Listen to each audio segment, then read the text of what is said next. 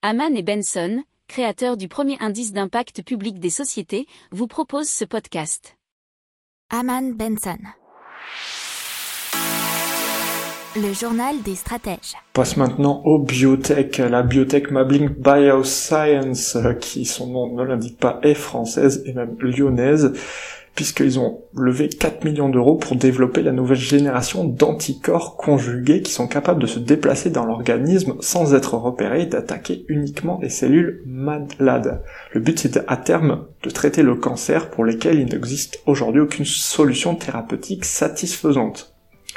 Alors ça fonctionne à peu près comme un missile guidé, c'est un anticorps monoclonal qui est utilisé pour transporter des molécules cytotoxiques très puissantes physiquement dans les cellules tumorales afin de les détruire tout en épargnant les tissus sains. Alors Mablik Bioscience est une société biopharmaceutique qui a développé Psarlink, une technologie de liaison médicamenteuse innovante et hydrophile qui apporte des propriétés pharmacologiques considérablement améliorées aux conjugués anticorps médicaments. N'oubliez pas de vous abonner au podcast, mais pourquoi pas aussi à notre newsletter La lettre des stratèges qui est gratuite, vous en trouverez dans les infos de l'émission, mais aussi sur notre site internet Aman Benson Stratégie, rubrique média La lettre des stratèges.